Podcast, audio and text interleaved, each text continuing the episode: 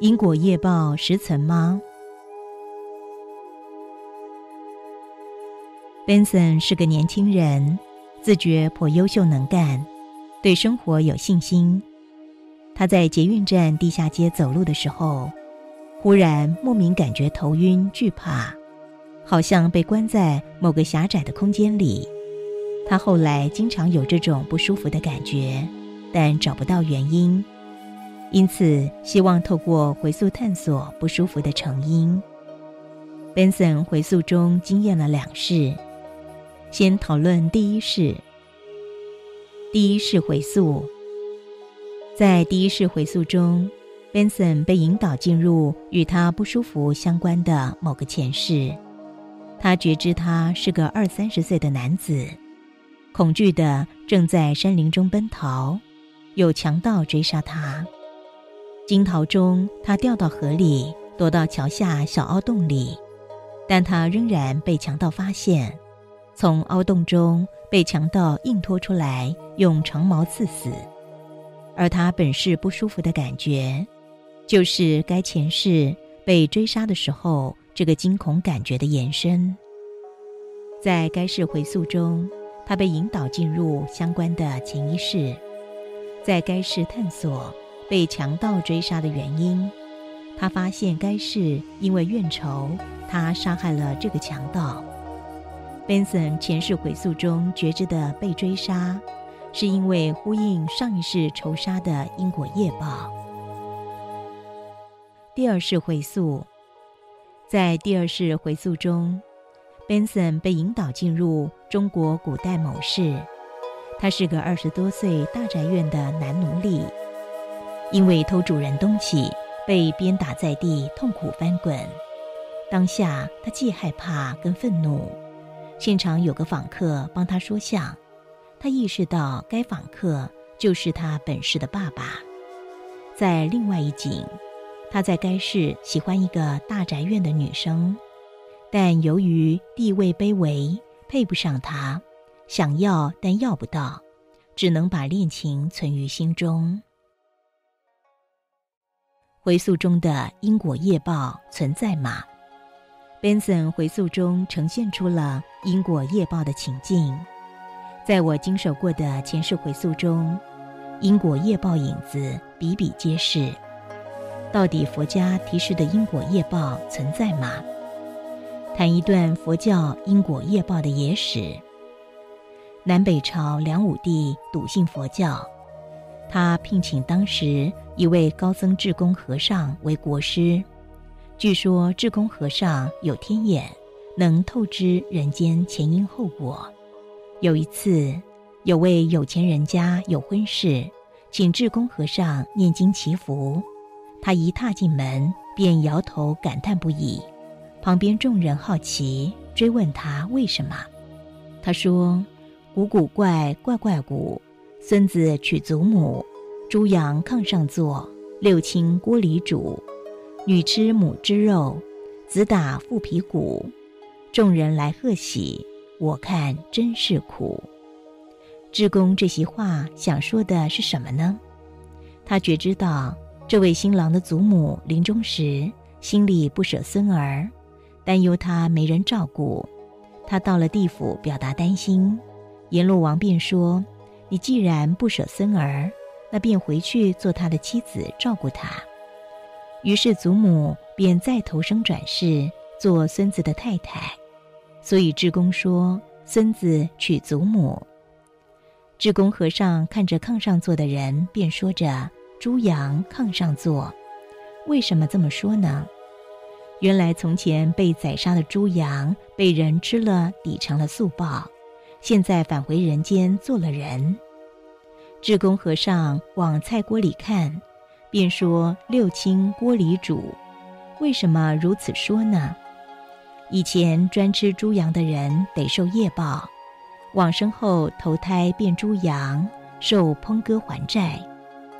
智公和尚看着一个女孩子正津津有味地吃着猪蹄子，智公和尚说：“女吃母之肉。”因为这只猪原来是他前世母亲，智公和尚再看看月班鼓手用力打着驴皮鼓，而这驴皮竟然是他前世的父亲，所以智公和尚说：“子打父皮鼓。”这篇野史是真是假，不得而知，但明显的像透过智公和尚的打油诗描述因果轮回。对佛家的因果信仰，许多人充满着好奇：轮回因果存在吗？为了这个理由，我经常帮人做前世回溯，希望透过前世讯息一窥真相。认真来说，这个议题。不该等闲视之的，为什么呢？如果轮回不存在，本是生命是唯一生命，那不管你想做什么，只要欢喜就去做吧，因为最终你完全消失了。你在人间留下来的一切，不管是好的或坏的，善的或恶的，对你而言又有什么差别呢？但是相反的。如果轮回存在，那暗示你生命中所做的一切，跟往生后去处扮演的角色与生命中遭遇的情境息息相关。换句话说，你得打起精神来，好好的经营本世生命，尽量走在正道上积福粮，令你在未来轮转中能够争取更好的生命内容。但难题来了。宣称因果业报存在的人，无法提示决定性的支持证据。当然，相反的，不相信因果存在的人，也无法说明拒绝的理由是什么。撇开真正认定、知道生命真相的人不谈，对于一些对轮回不清楚的人，如果抱持对轮回议题不理睬的态度，就非常像是在拉斯维加斯赌场赌单双，万一赌输了呢？因果业报到底是否存在吗？依据科学逻辑来研判，如果回溯中所呈现的因果业报现象并不存在，它们不过是潜意识编织的梦幻故事，那这些梦幻故事必须多项性的。多变数性的和不可重复性的，它们不会集合性的显示类似的因果业报现象。换句话说，因果业报存在几率非常高。依我所经验的回溯中个案提示的讯息，许多回溯中个案累世跟周遭关系间经验的恩怨情仇情境，似非并非独立事件。他们之间隐约借由着因果业报而被串联着，他们之间隐约借由着因果业报而被串联着。换言之，它也暗示了因果业报现象的存在。我猜有一些质疑因果业报的人仍然会想：一个人在某一世的所作所为，真的会在宇宙某个因果业报律下？在另一世承受业报吗？而他在另一世承受业报时，并不清楚引发他业报的某事行为，不知者有罪吗？这个质疑感觉是具理性跟逻辑，没错，不知者似乎无罪。但如果因果业报只是表象，并非惩罚，它背后隐藏着。某一个累世未完成的功课呢？换言之，有没有可能因果业报并非单纯的惩罚，它只是规划学习的触媒剂呢？如果它是真相，那因果业报就可以被完整的解释了。对于因果业报议题，你也许相信，也许不相信，你对他的态度拥有选择。对于不相信者，我有个安全建议：当不清楚真相时，何妨采取赫胥黎的不知论？在真相蒙现前，态度上最好既不否定，也不刻意认同。但是我仍然认定，宁可信其有比较好。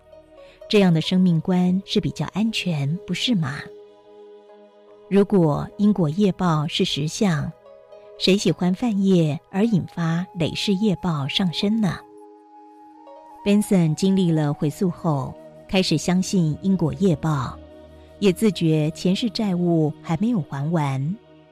面对生活横加的灾祸，当他认定是承受因果业报，就会容易以一颗柔软心。无条件的接受，这种生命哲学会让他见苦非苦，让生活过得容易多了，不是吗？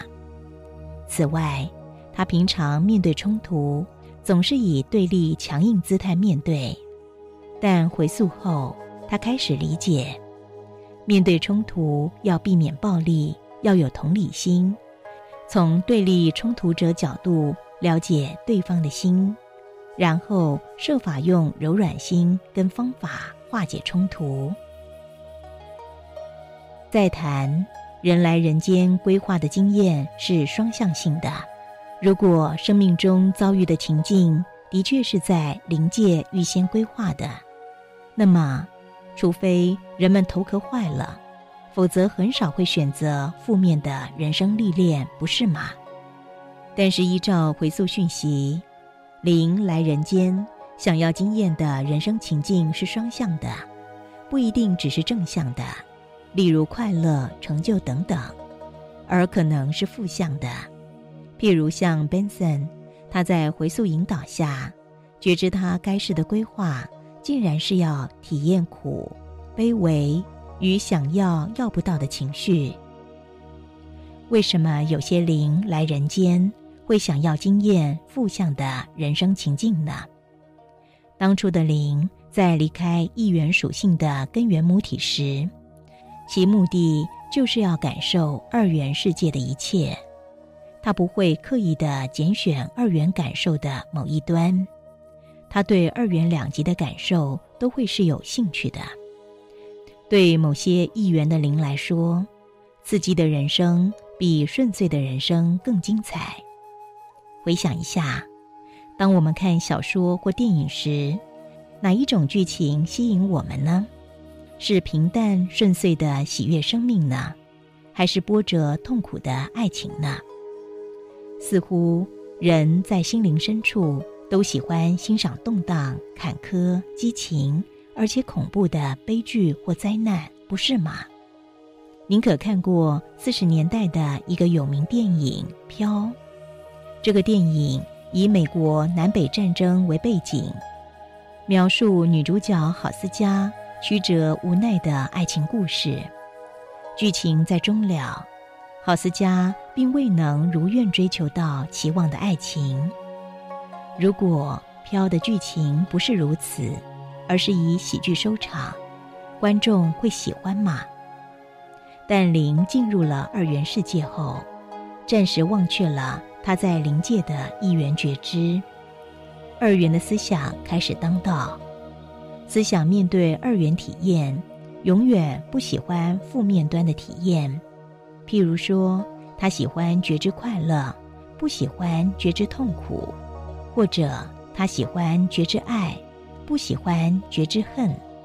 假设 Benson 回溯中觉知属实，人来人间规划的经验，既然是双向的。也同时是为了学习，那么此刻你不妨自问：我在本世预先规划的生命经验，会是哪一种属性呢？是正向的，还是负向的？